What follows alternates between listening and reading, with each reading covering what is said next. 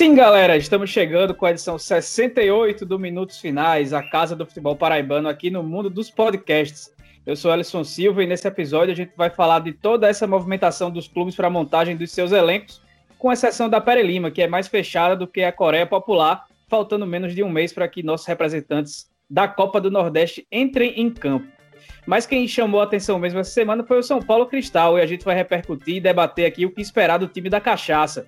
E por incrível que pareça, também vamos falar da final da Libertadores.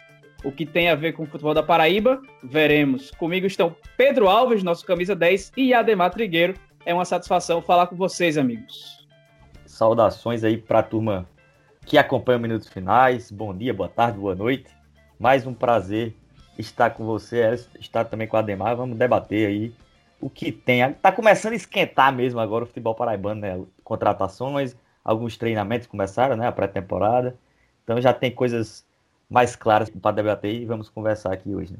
Pois é, com assuntos bem variados, né? A propósito, olá, como vai você? Tudo certinho, né? Mais uma vez aqui para debater o futebol paraibano, para a gente tentar colaborar de alguma forma com esse esporte tão apaixonante, tão passional, mas que carece tanto de mais racionalidade, né? A gente vai discutir tudo que tá rolando nos bastidores ou não tão nos bastidores, porque vez por outra tá debaixo dos nossos narizes. Ou do Maracanã. Pois é, mas antes da vinheta, eu peço logo aqui para que vocês sigam a gente lá no Twitter e no Instagram, arroba minutos finais, e curtam nossa página no facebook.com.br podminutosfinais, que além de ficarem avisados dos novos episódios, lá também a gente traz informações sobre o que acontece no nosso futebol. Agora sim, pode soltar a vinheta da banda Rasa Matos. O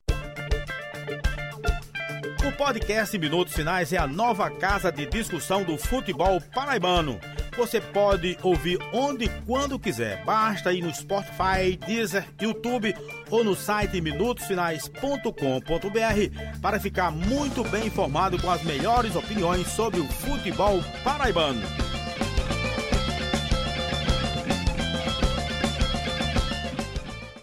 Antes de começar a debater o Carcará do Engenho e outros assuntos, vamos falar da nossa parceria com a loja Chic Chic, que é especializada em produtos nordestinos, povo mais educado desse planeta.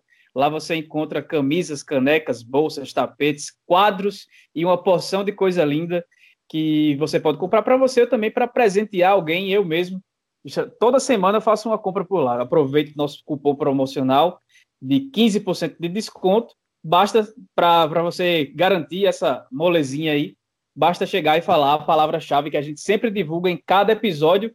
E qual é a palavra desse episódio aí, Pedro? A palavra-chave desse episódio é pré-temporada, né? Que é o que a gente está acompanhando nesse momento de retorno aos trabalhos das equipes paraibanas. Já já tem Copa do Nordeste, já já tem Campeonato Paraibano.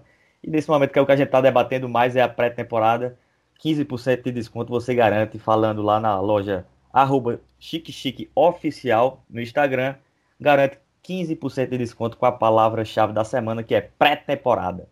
E para você que não pode ir aos estádios, participar dos campeonatos é, amadores de, de, de, base e tudo mais, você pode conferir todas essas informações lá no Instagram, arroba FUTPB, é, que de vez em quando tem uns, uns, campeonatos que tem tanta gente que é maior do que, a, a, o, parece maior do que o público que o, Maranca, que o Maracanã abrigou na final da Libertadores, né? Mas lá você fica muito bem informado, fica por dentro de tudo que acontece aí no futebol profissional, amador, base, campeonato de, de, de futsal também e etc. Siga lá no Instagram, arroba e siga também a arroba loja chique chique no Instagram para você se vestir bem. Então, entrando nos gramados, ou quase isso, quem tem feito um mercado interessante é o São Paulo Cristal. É, o time vai se valendo de recursos da, da Prefeitura de Cruz do Espírito Santo e do Engenho São Paulo, né? Que fabrica aquela famosa cachaça, que toda esquina você encontra um grupo indivéi bebendo. É, e sem parcerias, como tem feito o Atlético de Cajazeiras e Nacional, por exemplo, vem trazendo, é, fazendo suas contratações. Já são 22 atletas no elenco profissional para o Campeonato Paraibano. O time já vai começar a pré-temporada já nos próximos dias. E essa semana o São Paulo Cristal trouxe alguns nomes de peso, como o volante Augusto Recife, de 37 anos, campeão brasileiro de 2003 naquele Cruzeiro de Luxemburgo, e Alex, o atacante Leandro Cearense, de 35 anos, ex-Paysandu e Remo, e o meia Jailton, de 30 anos, campeão da Série C de 2011 pelo Joinville e cria da base do Campinense.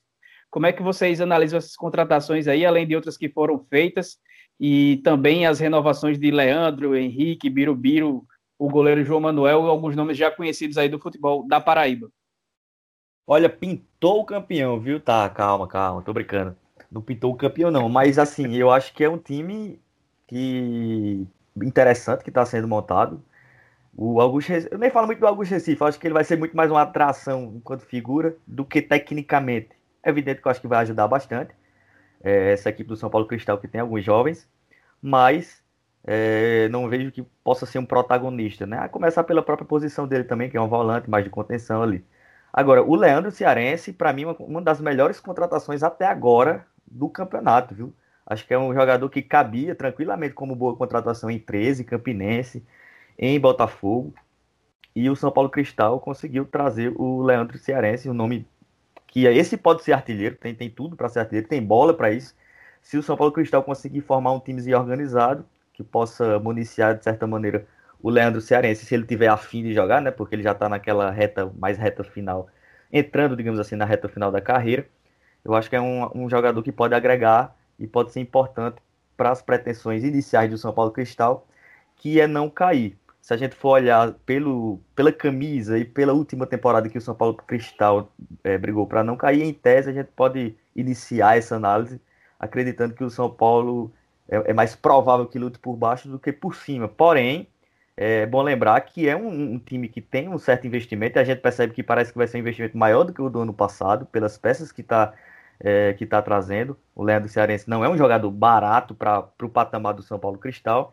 E aí, se eu fosse algum outros clubes aí, estaria bem, bem preocupado e tentando e passando a repensar aí alguns investimentos, tentar aumentar, claro, se puder, e se não quiser cair, porque eu consigo, a partir, de, uma, a partir de agora, da, da movimentação do São Paulo Cristal, eu imagino que é um time que pode é, de fato, até nem brigar para não cair. Isso pode acabar com outros times. Claro que é um exercício de futurologia, pode, pode acontecer.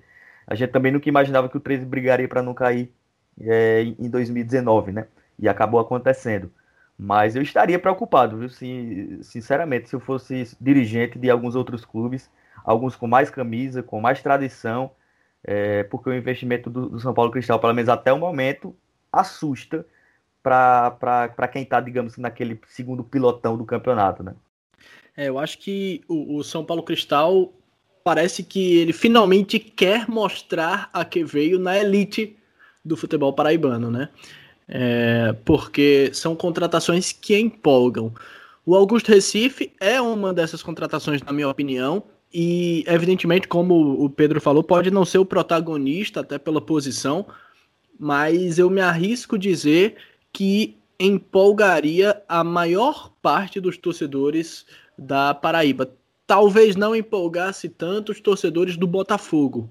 De resto, eu tenho certeza absoluta que teria muito torcedor empolgado e iludido. Falo do Leandro Cearense, me dirigindo também a todos os torcedores de qualquer equipe da Paraíba, todo mundo estaria satisfeito.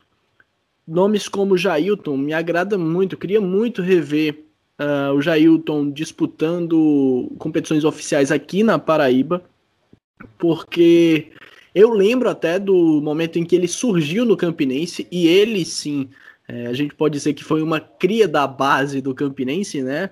Uma das últimas figuras propriamente reveladas pelo clube, porque realmente veio da base, começou a pintar no time profissional, começou a figurar ali entrando no banco de reservas, algumas poucas partidas até como titular. E eu lembro que ele jogava naquela equipe de 2009 que disputou a Série B do Campeonato uh, Brasileiro, entrando no decorrer das partidas e ele entrava e dava trabalho, né? Mudava o curso dos jogos, enfim. Acabou indo para o Joinville. Do Joinville ele teve cotado para ir para o Palmeiras à época, eu lembro, inclusive numa quantia milionária. Né? A época falava assim 2, 3 milhões de reais numa contratação do Palmeiras que há 10 anos atrás, há 10 anos atrás é redundante, mas 10 anos atrás, eh, você ter uma contratação de um time que disputava a Série A do Campeonato Brasileiro a um time da Série C, você pagando algo nesse patamar, não era muito comum. Eram jogadores é, realmente aos quais se podia voltar os olhos com muita atenção. Acontece que o Jailton passou por um, alguns problemas físicos, teve lesões e acabou ficando um pouco mais apagado, mas era peça fundamental naquele time do Joinville era uma peça muito importante também quando surgiu no Campinense, e eu acho também que é uma outra aposta. Isso sem levar em consideração de outros nomes que foram contratados ou mantidos para essa temporada, né? O goleiro João Manuel, um goleiro interessante, que estava na mira também de outros clubes do futebol paraibano, lateral Michel, que foi relativamente bem no Atlético de Cajazeiras, o próprio Leandro, que apesar de nunca ter estourado, mas sempre foi visto com muita expectativa e sempre foi titular nas equipes por onde passou aqui no futebol paraibano. Então, eu acho realmente que o São Paulo Cristal, neste primeiro momento, é quem se coloca na melhor posição de surpreender, né? É quem está se colocando realmente como um time a ser respeitado. E digo mais, é, diante das expectativas que todos os clubes geram no início das temporadas, eu acho que o São Paulo Cristal é quem vem gerando a maior expectativa nesse campeonato paraibano. Isso não quer dizer que ele vá propriamente brigar por cima. Do papel para a prática existe uma grande diferença mas que na teoria parece ser promissor, isso acho que não dá para negar. Pedro, pegando esse gancho aí sobre a questão da surpresa, é, é um ano de muitas apostas, porque os times têm que cortar investimento, porque não arrecadaram em 2020 por conta da pandemia do coronavírus, que fechou os estádios, os jogos são sem público sem a, e sem arrecadação, consequentemente. E que, e também será nessa temporada, pelo menos nesse início de campeonato, e não imagino que termine com, com abertura de público se houver um mínimo de sensatez das autoridades, e é aí que mora o perigo. Mas é, você acha que existe realmente essa chance de surpreender? Porque com, com, a, com contratações como essas que já estavam por aqui, você sabe o que esperar, pelo menos. E aí você traz alguns jogadores que possam fazer a diferença, como é o caso do próprio Leandro Cearense e do Jailton, que vocês já, já citaram, que já foram citados aqui. É, mesclando também com alguns jogadores que estiveram no, no São Paulo Cristal ano passado, naquela péssima temporada, que trabalharam com o Arthur Ferreira, que agora é o gerente de futebol lá do, do São Paulo Cristal. Então, essa, essa mescla de menor investimento e muitas apostas de, de outros times, não estou nem falando, posso até incluir os grandes nisso, Botafogo 13 Campine, e 13 Campinenses que estão nessa, nessa mescla aí. O São Paulo Cristal, já sabendo o que esperar dos atletas e com esses reforços aí que podem ter um poder, poder de decisão maior, pode chegar aí a surpreender realmente, pelo menos nessa montagem de elenco, deixa eu entender isso? Ah, eu acho que sim, viu? Eu sinceramente gostei bastante dessas movimentações. É... Só para falar rapidamente do Jailton também realmente surgiu muito bem no Campinense, um jogador bem interessante, pelo menos naquela época, né? Faz tempo que eu não o vejo. Tem o Henrique também, um nome bom, eu acho, Henrique. O Henrique fez um bom campeonato paraibano. Inclusive, eu votei no Henrique no, na minha seleção do Campeonato Paraibano no ano passado. Acho que ele fez uma ótima competição. É, e, e, e, sinceramente, assim, pelo menos na minha visão, até coloco para vocês também, é, qual é a contratação do Campinense, por exemplo, que empolga, como alguns nomes do São Paulo Cristal que empolgam? Claro que, evidentemente, a exigência do torcedor do Campinense é maior, a de São Paulo é menor.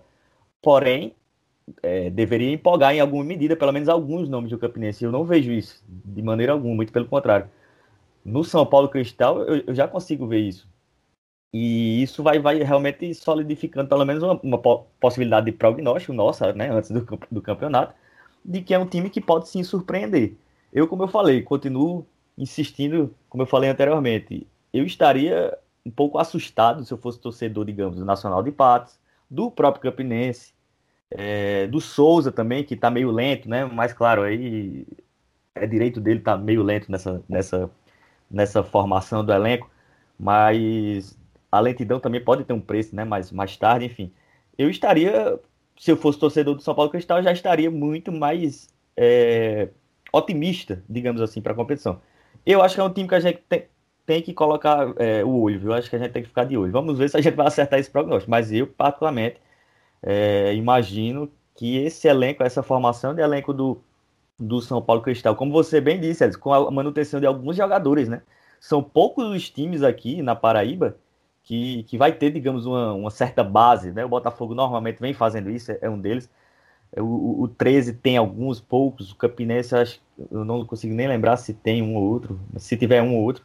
O, o São Paulo Cristal também tem alguns nomes. Tem o Léo Henrique, outro, né? Nome interessante, o Leandro, que jogaram na temporada passada. Isso vai, vai sendo uma base que é interessante e que pode queimar um pouco de etapas em relação a, a seus adversários. Eu, eu vou ficar de olho nesse São Paulo Cristal, viu? Tô, tô otimista enquanto à possibilidade do São Paulo Cristal fazer uma competição, é, de, de, de, estar mais perto ali da classificação do que do rebaixamento. É, eu tô nessa também, eu acompanho o relator, né? Se a gente parar para pensar, o São Paulo Cristal, neste primeiro momento, se mostra mais promissor e tem um prognóstico mais otimista do que Souza, do que Atlético de Cajazeiras, do que Campinense, do que Peri Lima, com certeza que a gente não sabe nada a respeito. Nacional de Patos, cabe a reflexão. 13 Botafogo, em tese, tem competições mais atrativas e também estão com um elenco mais formado, vão começar disputando a Copa do Nordeste, enfim. Mas eu, eu, num primeiro momento, eu já consigo ver o São Paulo Cristal à frente de pelo menos mais da metade das equipes que disputam o Campeonato Paraibano em 2021. E só para a gente trazer alguns detalhes curiosos, é, o São Paulo Cristal, quando ele traz jogadores do naipe de Leandro Cearense e de Augusto Recife, é bom que se deixe algumas coisas é, é bem claras até, né? A primeira delas ele, é que ele tá apesar... querendo passar um recado, né, Demar? Ele, ele quer passar um recado. Exatamente, e mais do que isso, apesar da idade elevada, são atletas que vinham jogando regularmente. Ambos disputaram a Série D do Campeonato Brasileiro, por exemplo. Né? O Augusto Recife era titular no Vila Nova de Minas Gerais e o Leandro Cearense estava no Motoclube. Então, não são jogadores que estavam encostados, coisa e tal. Não, estavam disputando competição nacional, né? E quando a gente trata também do padrão do São Paulo Cristal, parece que o teto salarial vai ser superior a de outras equipes do futebol paraibano. Porque, a gente inclui por o exemplo, Campinense nessa? Será que é, é, é parece ser um patamar do, do Campinense, né? Exatamente, está no nível superior ao do Campinense, superior. né? Está no nível superior, porque o Campinense hoje não teria condições de contratar, como disse, Augusto Recife e Leandro Cearense, para a gente citar dois exemplos, né? O Campinense tentou, por exemplo, contratar o Leandro Cearense para as disputas da Série D e o negócio não avançou. Ele acabou indo para o motoclube. E agora o Leandro Cearense vem para o São Paulo Cristal. Quer dizer, é um atleta que há seis meses estava no radar do Rubro Negro. E é um time que dificilmente vai ter problema de salário atrasado né, em circunstâncias normais tanto porque a prefeitura lá paga e paga regularmente, mas mesmo se não tiver o problema da prefeitura, tem a, a, a, o São Paulo, a empresa de cachaça, né, que, que chega junto e que não vai deixar faltar estrutura. E outro que fica lá também no São Paulo Cristal, antes da gente mudar de assunto, é o Birubiru, que agora é Biro Paraíba, ele mudou de alcunha só para fugir das cornetas do nosso apresentador oficial, Edgley Lemos, que é muito crítico, pega muito no pé desse jogador sem, sem motivo, na minha visão. Enfim, pulando de assunto, o Nacional de Patos é a bola da vez aqui. O time tem contratado jogadores que estiveram no Campinense, enquanto a Raposa tinha parceria com a FDA Esportes, que terminou de forma melancólica, né? Que é a mesma empresa que hoje comanda o futebol do NASA, como é os casos do volante Júnior Gaúcho e do zagueiro Anderson Schmoller. E eu também estou sabendo que os laterais Alex Travassos. Vai mais direito, gente para lá, né? É, o Alex Travassos e o Fabinho também já interessam ao Canário, além de outros atletas.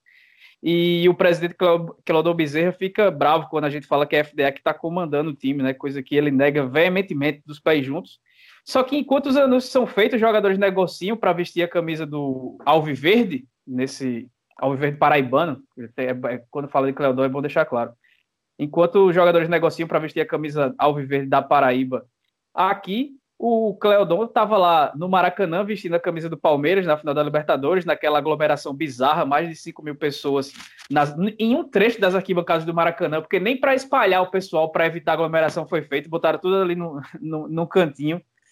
É, então, o Cleodon estava lá fazendo vídeo ao, vídeo ao vivo, dizendo que ele estava na casa do Mulambo, em referência ao Flamengo, uma referência, inclusive, que é preconceituosa, é bom quem não, quem não sabe e, e se interar e que quem ganhava, mas que ele, mesmo na casa do Flamengo, quem ganhava era o Alviverde, só que o Alviverde Palmeiras, que é, que é dele, né? Ele foi a convite da presidente Michele Ramalho, que apareceu nas fotos com ele, e nas fotos ele trocava a camisa do Palmeiras e botava uma do Nacional, como se o time tivesse alguma coisa a ver com a situação, além de servir é, só de escada para a vaidade do dirigente, né? Mas enfim, o Cleodon que foi mentor daquela pataquada de ameaça de cancelamento do Paraibano e em algum momento já se pôs como líder na defesa dos clubes em meio aos desmandos da federação e que agora está lado a lado com a dirigente e terceirizando o futebol do clube. Ele que tinha mandato até o fim de, de 2020, mas prolongou por seis meses por conta da pandemia do coronavírus. É, mas apesar de desse, todo esse processo aí dele estar tá lá com a presidente no, no Maracanã não ser ilegal, né, é no mínimo imoral, porque além de, dele ser um, um, defensor dos isolamentos e tudo mais, como dirigente do Nacional que se posiciona a favor da vida. É, outros dirigentes, ao que me consta, não foram convidados pela presidente Michele Romário para irem ao evento também, né? O porquê? O que é que vocês acham aí dessa situação, amigos? Bom, vamos lá. Eu penso da seguinte forma, assim, nada contra o Cleodon torcer para o Palmeiras, ir para o Maracanã ver o Palmeiras enquanto time. É, é uma cultura que a gente tem no Nordeste é grande, complexa pra caramba, não dá nem para discutir aqui sobre essa questão de, de torcer para time do Rio de Janeiro, de São Paulo, né, do eixo que a gente chama, uma coisa comum, que, que tem toda uma explicação maior, e, mas que é natural, digamos, de certo modo. É, mas, mas, nada contra ele ter um time. Agora, eu, eu acho que você, quando é presidente de um clube, né, você, o cargo tem certas responsabilidades distintas do ser humano normal, da pessoa que não é presidente. Isso vale para tudo. É o presidente da, da CEP, o presidente do país, enfim. Você deixa de ser você e passa a ser um cargo de importância. Eu, pelo menos, penso assim. E o presidente do Nacional de Patos, ele tem responsabilidades enormes por causa desse cargo. Então, eu, eu, eu não, não acho legal, particularmente, ele, enquanto presidente, e estava lá, inclusive, enquanto presidente do Nacional, numa perspectiva de privilégio que eu abomino, honestamente. Como o Elson falou, só foi só quem teve esse privilégio foi o, o Cleodon. Por quê, né? É, não, não, não, vejo lógica ter sido só um. Se, se, acho que todos os outros tinham o mesmo direito, digamos assim, de, de participar de um momento importante do futebol, pelo, pelo convite da, da Michelle Ramalho. Mas ele tinha o direito de ir para o jogo, por exemplo, não vejo problema. A questão é, é se colocar é, nas redes como torcedor do Palmeiras, ou se colocar publicamente, porque ele não é, no meio do futebol, ele não é um torcedor do Palmeiras mais. Me perdoe, Cleodon, mas você é presidente do Nacional de Patos, que é um outro clube. É, não é um rival, mas é um, na, na, no mundo da bola, é um adversário, né? Então eu acho que a, o torcedor do Nacional de Patos que estiver incomodado, vejo com, total é, solidariedade, entendo demais, porque o, você liga dois clubes ou duas camisas que não, não, não deveriam ser ligadas de, de, de modo nenhum. É, o, o, presidente ele passa a ser presidente, ele deixa de ser Cleodon, sabe? O torcedor do Palmeiras e torcedor do Nacional de Patos. Ele é o presidente do Nacional de Patos, então eu não, não achei bem empregado, assim, achei falta de, de sensibilidade com o torcedor do Nacional, é, com o clube, né, com a instituição. Repito, só para ficar claro, não tenho nada contra. O Cleodon tem um time de fora. Isso acontece, isso é comum, isso é fruto de, uma, de um colonialismo histórico em, em diversos aspectos. Mas não vejo problema nenhum, porque ele ama o Palmeiras e isso não pode ser esquecido na vida dele, faz parte da vida dele. Mas a partir do momento que ele é presidente do Nacional de Patos, eu acho que o cargo lhe coloca responsabilidades em que até, o, até uma foto, qualquer coisa, tem símbolos, tem signos e tem é, representam coisas que, nesse caso, eu não acho interessante para o Nacional de Patos instituição. Então, na minha visão, sobre esse aspecto, acho que ele pisou na bola. Sobre o outro aspecto também, acho que pisou na bola, porque você cria um. Você aceita uma, uma, noção de privilégio que eu acho absurda enquanto clube. É, com que cara o, o, o Cleodon vai, vai, vai ser mais crítico com a federação quando ela merecer, sabe? E como eu falei, como Elis também já falou, é, por que só o Cleodon? Porque ele é palmeirense? E será que não tinha outro, outro né, palmeirense que poderia ter, é, que, que, queria ir, a outro presidente de clube? Ou não era para chamar todo mundo esse tipo de, de, de, de, privilégio, né? Além de que isso, enquanto a federação fazendo, né, convidando, tem todo um, tem todo um objetivo por trás político, né? É, mas enfim, a gente sabe como é isso. Aí, essa culpa, digamos, é da federação, da Michelle Ramalho. Mas eu, eu acho complicado. O Cleodon aqui tinha bons, e tem, né? Bons, é, boas visões sobre o futebol de uma maneira maior, sobre a vida até de uma maneira mais interessante, mais, mais macro. É, acabou fazendo aquela coisa tacanha e comum do futebol periférico, né? De, de, aceitar um convitezinho dos privilégios de federações que todos têm. E acho que também não foi legal ele enquanto, enquanto dirigente. Então, acho que o Cleodon pisou na bola em dois, dois, sobre duas lógicas, né? Sobre duas visões. Não achei nada interessante. Mas parabéns a ele, o Palmeiras ganhou, foi campeão, né? É, eu acho que a minha opinião talvez seja levemente divergente da opinião dos meus colegas. É, eu concordo com o Pedro quando ele fala que o, o, cargo requer responsabilidade, tudo isso, tudo isso aí, eu acho que ele não passa frio porque ele está coberto de razão. Mas eu, eu, eu considero apenas algumas ponderações. Uma delas é que a Federação Paraibana, naturalmente, ela recebe esse tipo de, de convite. Geralmente não é assim ilimitada, ela não poderia levar tantas pessoas. E aí cabe sim o questionamento de por que o Cleodon e suponho eu que ele tenha sido escolhido por ser torcedor do Palmeiras. Será que haveria outro? Não sei.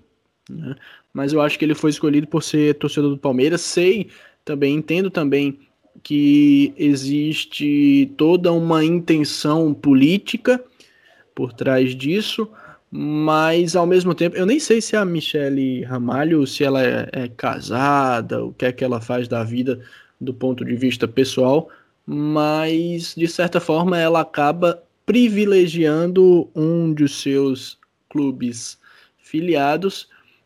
Como disse, é um privilégio, mas de certa forma, talvez seja esse o papel dos privilégios, né? Talvez a, a Michelle pudesse levar, sei lá, qualquer parceiro afetivo, marido, namorado, não sei, eu realmente não, não sei da vida pessoal da Michelle, mas ela podia levar para levar outra pessoa e acabou optando por levar um presidente num ato que é político, mas que acaba prestigiando ou privilegiando um de seus filiados, e isso cabe também é, uma reflexão. Também é importante salientar que isso não é propriamente algo incomum no meio do futebol. É correto? Não. Como o, o Ellison falava no início, é, talvez não seja ilegal, mas eu também não acho que seja moral. Só que é algo corriqueiro, né? Eu tenho um colega que ele é próximo a empresários de futebol e, cara, é surreal o que acontece longe dos holofotes. Do ponto de vista de algumas pessoas terem acesso a situações as quais talvez não devessem ter. São os privilégios, a gente precisa combatê-los, mas é algo que infelizmente existe, né? É o tipo de coisa de passar em porta de federação para saber se tem ingresso, é, de conseguir privilégio para lá e para cá, enfim, o Cleodon não foi o primeiro, não vai ser o último, isso também não quer dizer que esteja correto, mas não é exclusivo.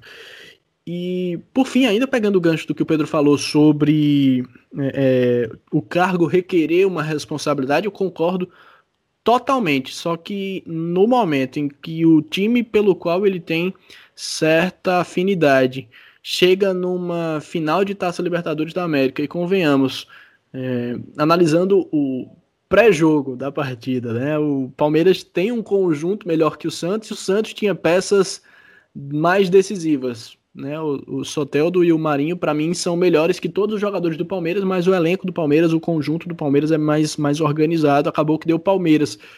Eu acho que o Cleodon sequer pensou uh, numa situação, claro, que exige racionalidade, mas o Cleodon foi totalmente passional, né?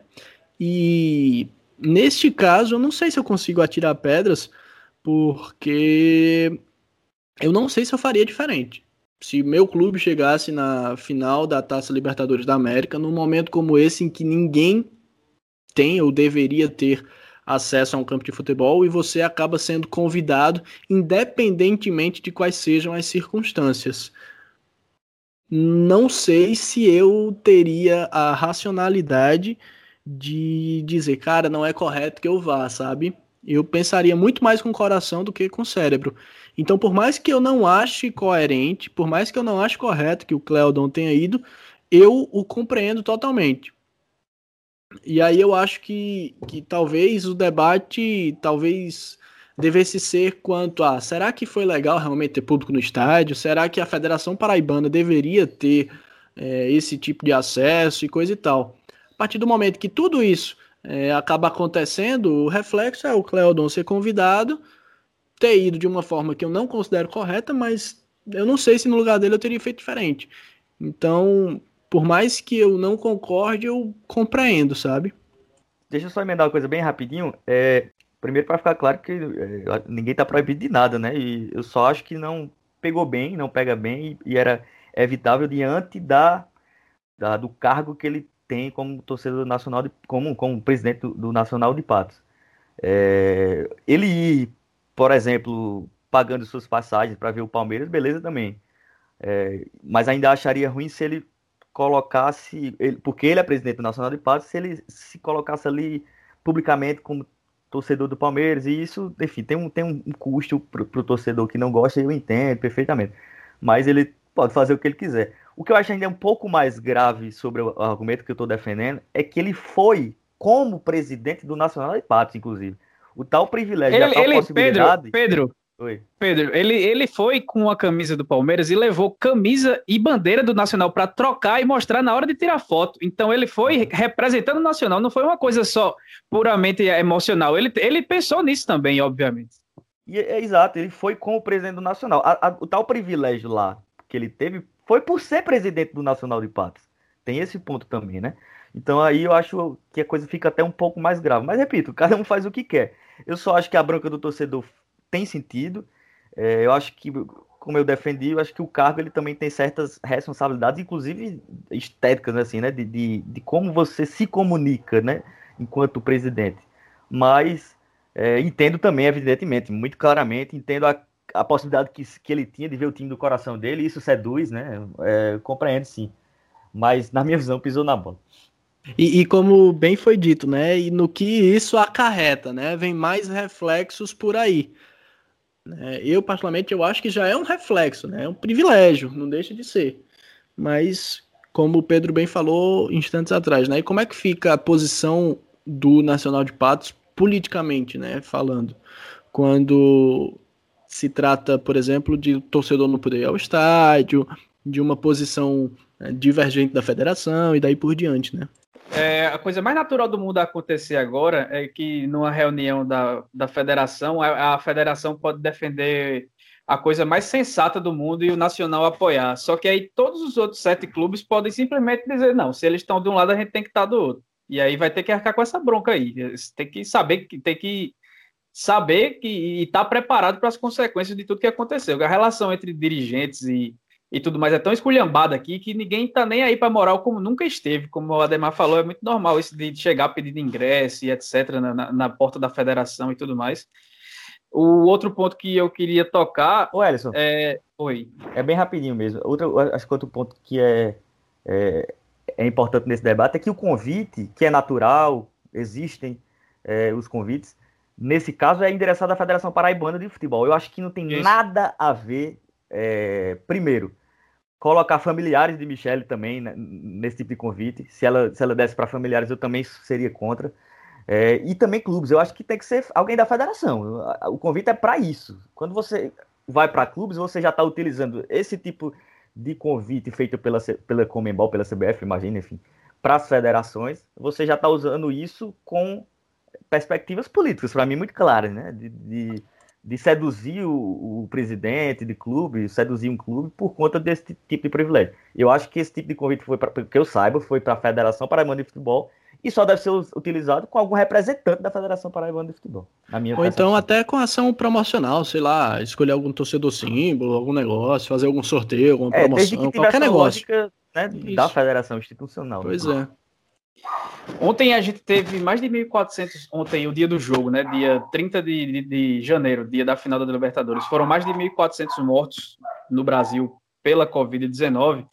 E no dia 5 de dezembro, o Nacional se posicionou a respeito disso. É, o Nacional que tem tido posições muito boas nas suas redes sociais, que a gente já elogiou algumas vezes por aqui. No dia 5 de dezembro de 2020, é, o Nacional de Patos é, fez um, uma nota é, lamentando as 100 mortes por Covid-19 em Patos, dia 5 de dezembro, repetindo mais uma vez. E aí, no dia 30 de, 30 de janeiro, um pouquinho mais de um mês depois, é, Patos tem no total 123 mortos, é a quinta cidade no estado em número de mortos, a terceira cidade na Paraíba com mais casos confirmados e tem o, o, um dos maiores índices de incidência da doença no estado da Paraíba. Então, enquanto o clube institucionalmente prega uma coisa, seu, seu presidente vai para uma aglomeração com mais de 5 mil pessoas no Maracanã, num dia de mais de 1.400 mortes por, é, por coronavírus no país. Então, é, é, é, muita contradição, é muita coisa que acontece para fazer desse um episódio totalmente lamentável e reprovável. E é, é isso. Acho que a gente pode pular para outra pauta, para a gente já começar a se encaminhar para o final. Agora vai ser jogo mais rápido.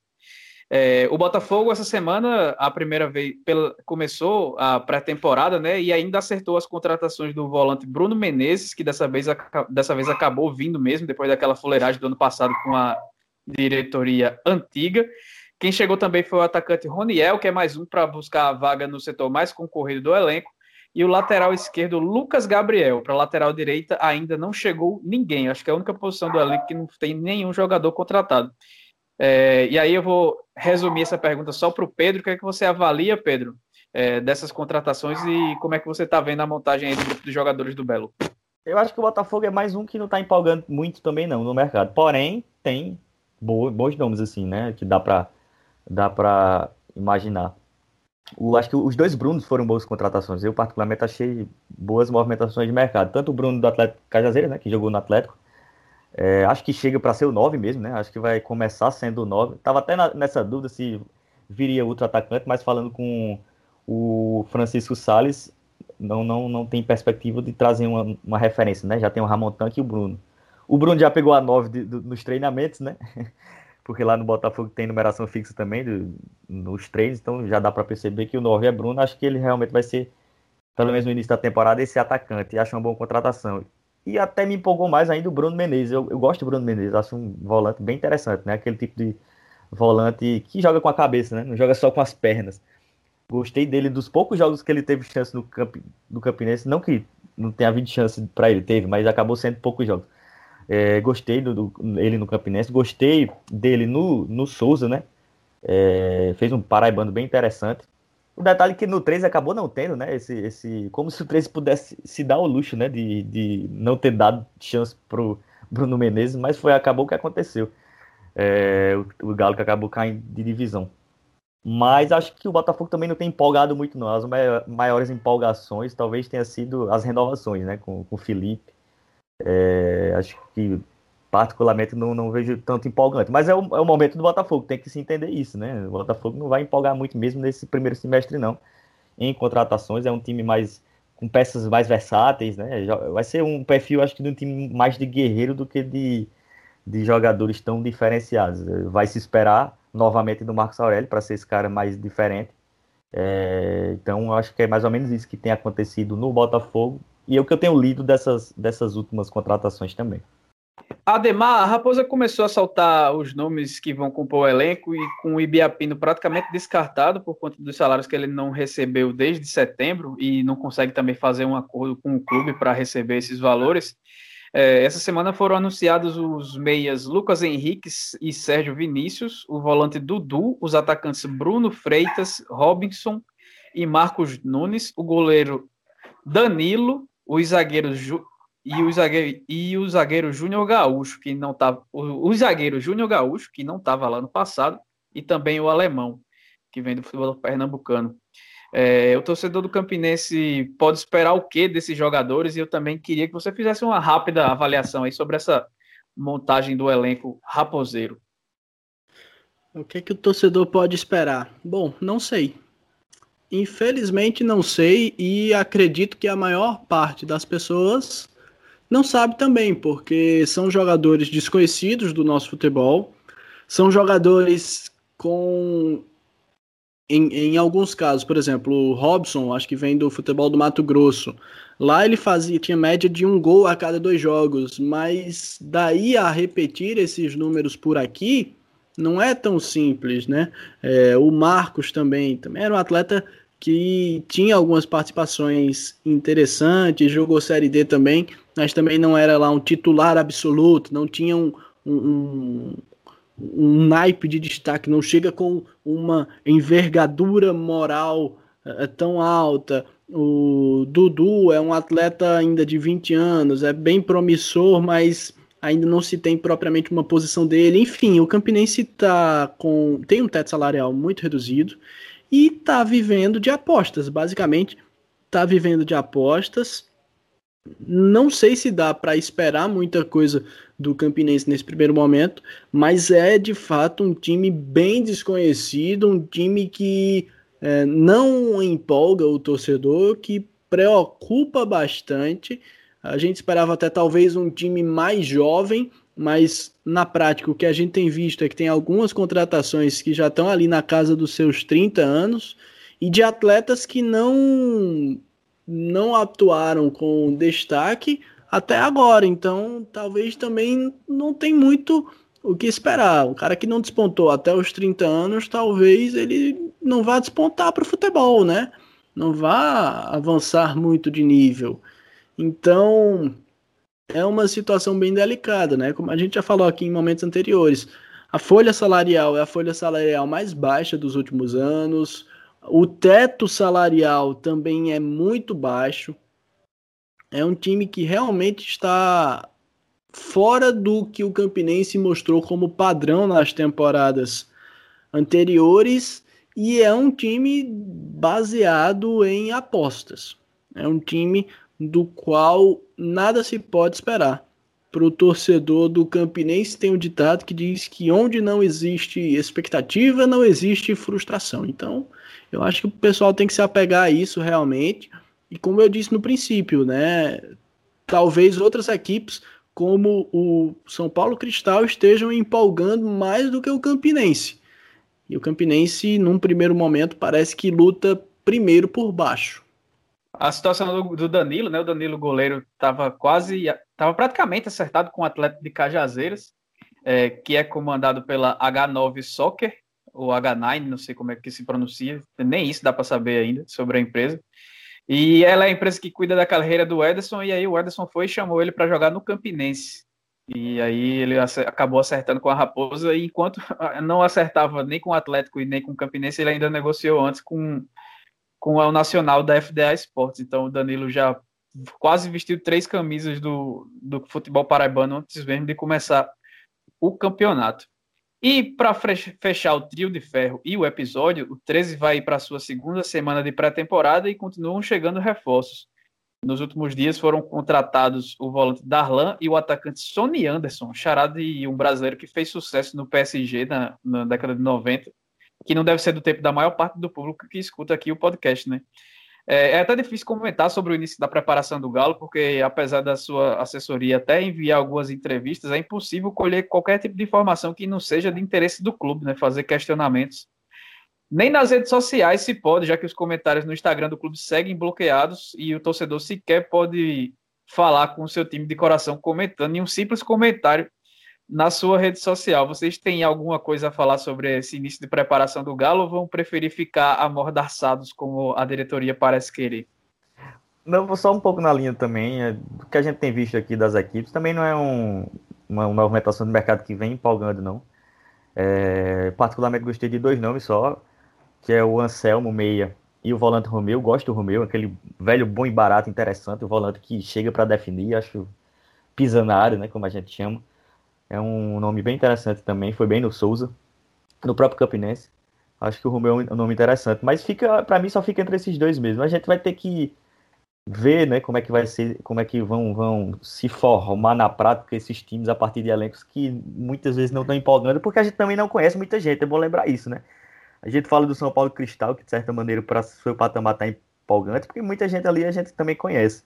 O Nacional de Patos, acho que é outro nome, outro time também que, que tem tem se, se movimentado de maneira interessante. É, tem o Enesino, né, o Joboy, o, o Smoller eu achei uma contratação interessante também. Enfim, mas do Galo da Borborema é mais um time que não, não empolga tanto nas movimentações, não. Muita gente que a gente não conhece. E os que conhecemos, eu particularmente só achei boa mesmo, assim, de, de curtir enquanto contratação o, o Romeu e o Anselmo. Eu adiciono aí que seriam talvez um pouco interessantes, talvez não boas, boas, boas com vigor, mas interessantes, o Adriano Alves, o Birungueta, né, que joga em todas, e o Regis Potiguar, mas de resto também são atletas que ainda vão precisar se provar. Um, um, detalhe, um destaque do Galo da Borborema, que é algo que eu vinha pensando, é que o 13 começa a pré-temporada mais uma vez sem ter o, o estádio Presidente Vargas à disposição para mandar seus treinos, né? E se o Galo tivesse com o campo desgastado do nada assim, mas não é o fato, né? O presidente Vargas tem problemas no gramado nas últimas temporadas e você começar um, um ano dependendo de deslocamento para lá e para cá e tal, para poder fazer esses treinos não é legal, especialmente porque você tem sua estrutura pronta lá com seu vestiário, suas máquinas, sua sala de imprensa, sua caixa d'água, banheira d'água, me, me refiro à banheira, enfim. É, é complicado você estar tá fazendo esse tipo de deslocamento para poder treinar, né? Essa semana o 13 estava treinando no campo dos advogados, que fica num, que precisa de um deslocamento de seus 10, 15, 20 minutos pelo menos que se tratando de uma cidade como Campina Grande é muito, né? Aqui dá para fazer a maior parte dos deslocamentos mais rápido, então é, é delicado isso. Eu acho que os times. Além de que o Campinho, viu, Ademar? Campinho hum. bem mais ou menos, viu, esse do Advogados. É, então, eu rachava lá, né? Então, assim, para você ter um, um atleta da minha qualidade rachando em algum lugar. Mas eu acho que é bem por aí, né? Se a gente não empolga dentro das quatro linhas, imagine fora delas. É, falar em, em, assessoria, eu acho que vou propor nas próximas reuniões de pauta do Minutos Finais que a gente não cite o nome da Pere Lima no, nos próximos episódios. Esqueça que a, que a Pere Lima tem um campeonato paraibano para disputar, porque é o time mais fechado que existe no mundo. Como eu falei no, na abertura do programa, só é mais difícil conseguir uma, informa uma informação da Pere Lima do que da, da Coreia Popular, né, a Coreia do Norte. Então é uma situação que é um que beira o absurdo, um time profissional, ainda mais de empresário, você não conseguia informação de absolutamente nada, um time que foi, campe... foi fez boa campanha na Copa do Nordeste Sub-20, tem uma estrutura boa, categorias de base que, que se movimentam, escolinhas e tudo mais, mas que você não consegue absolutamente nada, nenhuma informação da Pere Lima, é uma coisa que, que, que beira o constrangedor. Eu não sei como é que o Jailton, o Jailson, o, o empresário que comanda a Pere Lima, Jailton, consegue Jailton. ter. Jailton consegue ter um produto que ele não, simplesmente não mostra. Ele tem um produto para vender que é bom e que não é mostrado, não é visto em lugar nenhum, porque você não tem acesso. A Peri Lima tem, em janeiro, três posts nas redes sociais. Um dia 5, um de Feliz Ano Novo e um dia 21. Os caras estão realmente não, não, valorizam nada o produto. É uma coisa é... que não, não faz o menor sentido. Falando só rápido do 3, voltando rapidamente mesmo, essa é o, eu volto com um relator também no Adriano Alves, acho que é um nome interessante. E o Wesley também. Acho que a Zaia tá bem encaminhada para ser, ser boa, né? Aí vai ter que entrar o Marcelinho do Paraíba, né? O trabalho do Marcelinho, vamos esperar. Pois bem, a gente vai chegando ao fim desse episódio 68 do podcast Minutos Finais e você pode escutar a gente na Apple Podcast, no Google Podcast, no Spotify, no Deezer e no site podminutosfinais.com.br e sigam a gente lá no Twitter e no Instagram, arroba Minutos Finais e curtam facebook.com.br podminutosfinais. Todo mundo que acompanha a gente até o final, até a próxima, um abraço.